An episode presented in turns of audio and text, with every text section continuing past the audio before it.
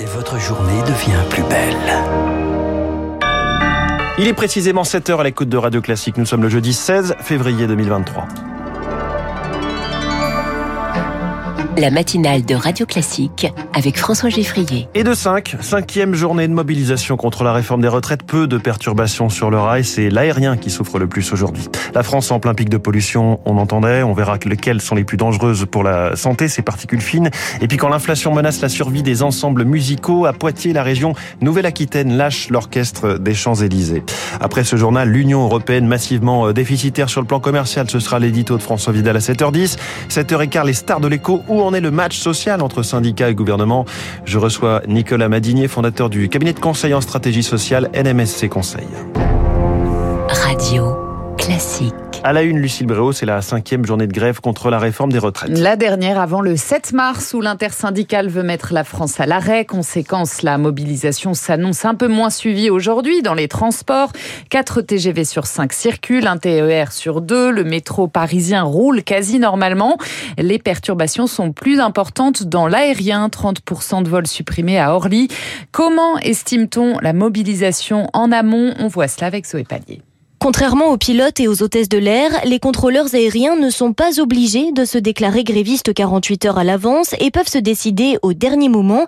C'est d'ailleurs ce qui s'est passé samedi dernier. La Direction générale de l'aviation civile, la DGAC, a été prise de court et dû supprimer en urgence un vol sur deux au départ d'Orly. Cette fois-ci, on a vu que le préavis de grève était davantage relayé en interne que les semaines précédentes, confie un membre de la DGAC qui cherche à anticiper et pour la première fois depuis le début du mouvement à annuler des vols en région. 20% des avions resteront au sol à Toulouse, Marseille, Lyon, Montpellier et Nantes.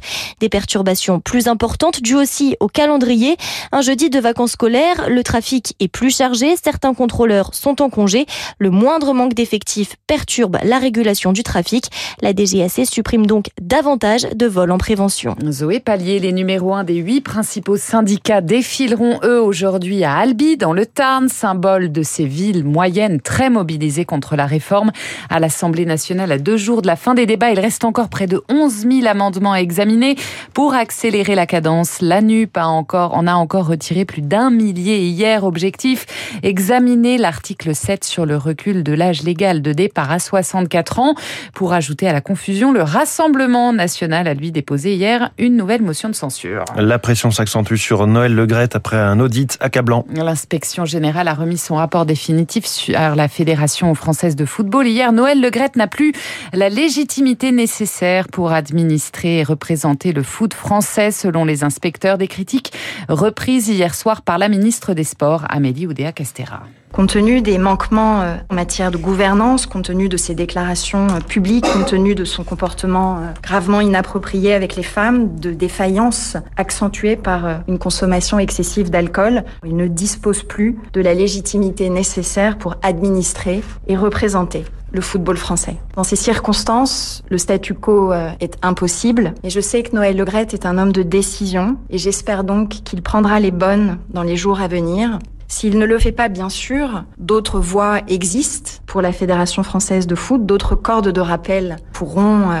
être activées. Et la balle est donc désormais dans le camp de Noël Legrette, poussé vers la sortie par certains de ses proches. Top ou encore, il fera connaître sa décision lors d'un COMEX extraordinaire dont la date n'est pas encore fixée.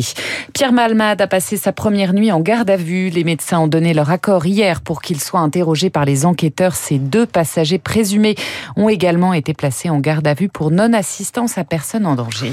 La France en plein pic de pollution aux particules fines. 17 métropoles étaient encore touchées hier. Paris, Lyon, Marseille, mais encore Rennes, Rouen ou Lille. Un épisode qui doit se poursuivre jusqu'à demain. On le doit aux températures froides et aux vents faibles qui empêchent la dispersion des polluants, des particules fines qui sont plus ou moins dangereuses, Rémi Pfister.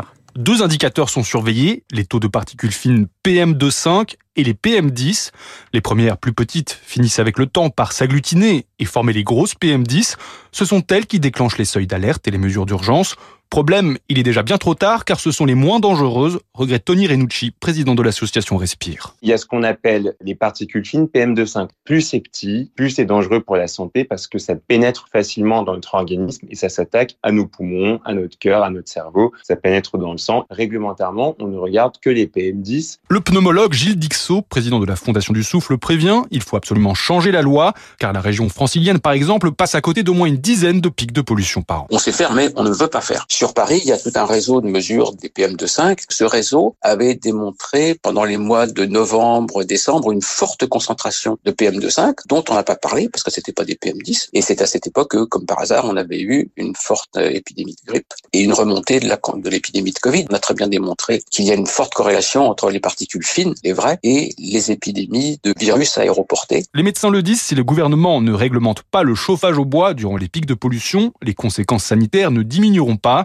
Chaque année, 40 000 décès sont directement liés aux particules fines. Et dans plusieurs métropoles, les véhicules sont invités à réduire leur vitesse de 20%. Les autorités conseillent aussi d'éviter les activités physiques intenses. Les salles de spectacle sont asphyxiées, elles, par la hausse des tarifs de l'énergie. Certaines sont même contraintes de baisser le rideau. L'Opéra de Rouen va fermer six semaines entre avril et mai. D'autres perdent le soutien des régions. C'est le cas de l'Orchestre des Champs-Élysées de Poitiers. L'inflation oblige la région Nouvelle-Aquitaine à revoir ses subventions. Elle pourrait cesser de subventionner l'ensemble en 2026. Décision que déplore Jean-Louis Gavatorta, son directeur général. Même si euh, nous sommes tout à fait conscients que le contexte aujourd'hui économique est très compliqué, il n'y avait aucun signal qui pouvait nous indiquer que la région allait se retirer du projet. Il faut bien comprendre que dans notre économie, la subvention est un levier pour l'activité. Donc évidemment, perdre ce levier, ça veut dire forcément retrouver des économies dans le budget artistique. Donc ça veut dire en effet revoir à la baisse un certain nombre de projets, des projets un peu moins ambitieux en termes de volume et sans doute une activité à terme qui est amenée à changer. Il faut se battre pour faire entendre que la culture est essentielle. Lorsqu'on est en phase d'arbitrage budgétaire, c'est un vrai combat aujourd'hui à mener, surtout que nous sortons en effet d'années Covid qui ont été assez terribles. Et c'est vrai que l'impact est d'autant plus fort aujourd'hui. Nos propos recueillis par Charles Ducrot. Et puis elle a tourné avec Jean-Paul Belmondo, Frank Sinatra, Burt Reynolds, l'actrice américaine Raquel Welch, star des années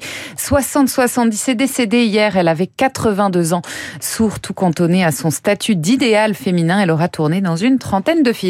Merci, c'était le journal de 7 heures signé Lucille Bréau. 300 milliards, 300 milliards d'euros de déficit commercial. La zone euro trop peu autonome et toujours trop divisée en interne.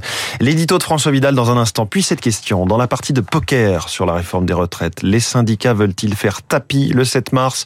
L'expert de la stratégie sociale Nicolas Madinier est ce matin la star de l'écho.